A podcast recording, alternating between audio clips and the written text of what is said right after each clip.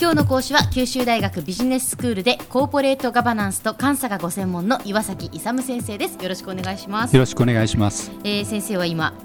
京セラの稲森会計学のお話をしてくださっています。あの稲森和夫さんの会計学7つの会計原則というお話で、えー、今までキャッシュベース経営の原則1対1対応の原則金利複出経営の原則完璧主義の原則そして前回はダブルチェックの原則をお話しいただきました。今日はガラス張り経営の原則という話です。はい。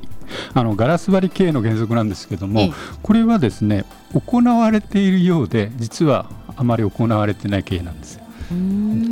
ガラス張り経営ですからガラス張り経営ですから、まあ、オープンでみんなにこう分かるというか、うん、みんなに示している、そうそう、えー、でガラス張りなんですけど示す相手が2つ、あの2側面あるんですね、はい、で1つがですねあの社内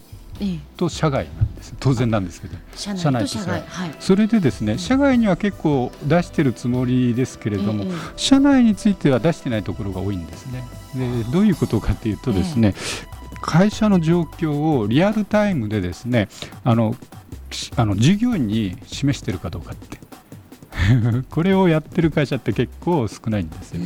実は経営幹部とかですね経理とかそういうところの人たちだけがですねあの会社の状況についての情報を持っているということが非常に多いんですね。でその人たちだけが会社の意思決定をしている、はい、従業員は我々がですねあの意思決定したのに従ってただ働いてくれればいいというような感じのですね感じですけどアバウトに言ってそういうような形態が多いんですね。ところがここはちょっと違うんです。要するにあの会社の状況がどうなっているのかということを経営者のみならず従業員に知らせてですね、ガラス張りにして、それで会社がこういう状況なんだから、こういうふうにしなくちゃいけないよというようなベクトル合わせをするんですね。それの時に従業員って自分たちに全然情報をくれないでこうやれって言っても半信半疑ですよね。そうですね。わからないですよね。なぜ会社がそういうふうに言ってるのかっていうのが見えないままだと。根拠を示してくれとよく言いますね。だからそこのところをですねしっかりまああのこういう状況になっていると、うん、要するに今、非常に儲かっていると、うん、だから給与を増やすとよとかね、あるいは逆に今、非常に苦しいんだと、マイナスなんだと、赤字なんだと、だから一生懸命やらないと、この会社だめになっちゃうよと、まあ、そういうことをリアルタイムでですねあの経あの経営者が従業員に示すと、まずそれが内側を固めるんですね。はい、それって内側を固めてあの従業員のベクトルを一つにして頑張るぞというところへ持っていくためにですね、あのガラス割り経営にするということなんですね。でこれがなかなかなされていないのが現状だと思います。京セラではそれをまずやってそれでベクトルを合わせてですねあの要するに従業員と経営者の間に信頼関係を保ってですねベクトルを合わせて一緒にやっていくと。いう、心の経営ですから固、い、い絆でですね従業員とあれがうんと経営者が結ばれていなくちゃいけない、そのまああの前提としてやっぱり、あの情報開示っていうのをまああの従業員にやるで従業員もそういう状況なんだからということで自分たちも奮起するということですね、えーと、そういうことでですねまず公明正大な経理をするということが重要になってくるということですね、はい、あのガラス張りにするにはまずですねその実態がどうなっているかというところなんですけどあの京セラの場合はあのあの非常にですねあのか、えーと、会計情報をその日のうちに集計してもう翌日にはですねどういう状況になっているかというのを分かるようなシステムになってるんですよ。で朝朝礼でですね昨日のこう売上がどのくらいで何本あの費用かかってとかそういうのがもうリアルタイムでです。もう大きい会社なのにそうアメーバ系次の日にはちゃんとそれが出てくるわけですね。うん、そうそうそうそうそういうようなねあのアメーバ系ですごくこう、あのあのスピード感を持ってできるようにしてるんですよ。だからそういうところでですね、ま、あの朝礼をしっかりやってですね、その現在の状況を従業員に知らせて、あの経営していくということでですね、まあ、要するにあの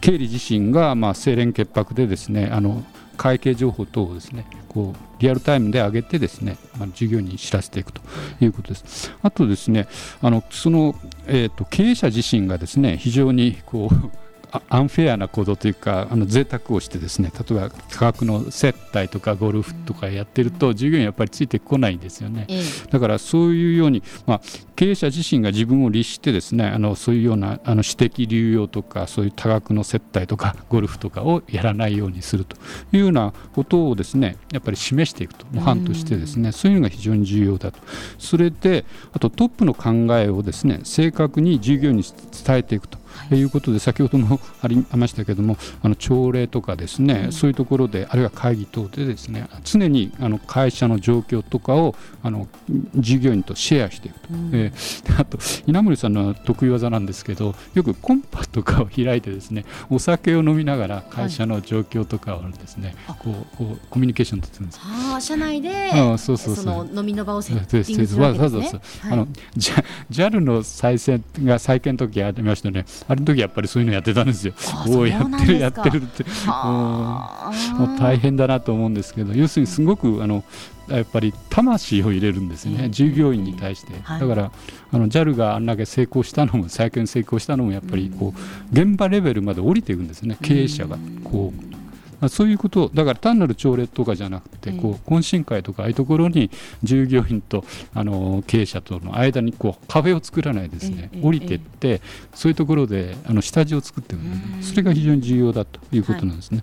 はい、あとですねフェアな開示ということで内部だけじゃなくて外部のあの開示も非常に重要だと考えてですね、はい、まあ、あの外部のあの IR とかですねあの投資家へのあのえ情報開示とかそういうものもしっかりやっていくし有価証券報告とか報告書とかそういうところでですね必要な情報っていうのは非常に外にしっかり出していくというふうに考え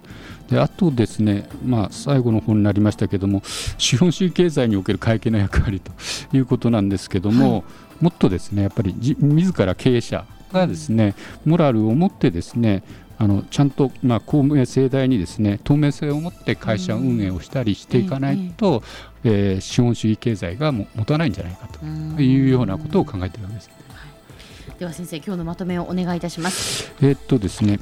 あのやっぱり健全な経営を行うためにはあの従業員にですね会社の状況等がどうなっているかというようなことをですね示してガラス張りにして、まあ、従業員だけじゃなくて外部の投資家等にも示してそれで公明正大にあの会社経営をやっていくことが必要であるということです。えー、今日の講師は九州大学ビジネススクールでコーポレートガバナンスと監査がご専門の岩崎勇先生でした。どうもありがとうございました。ありがとうございました。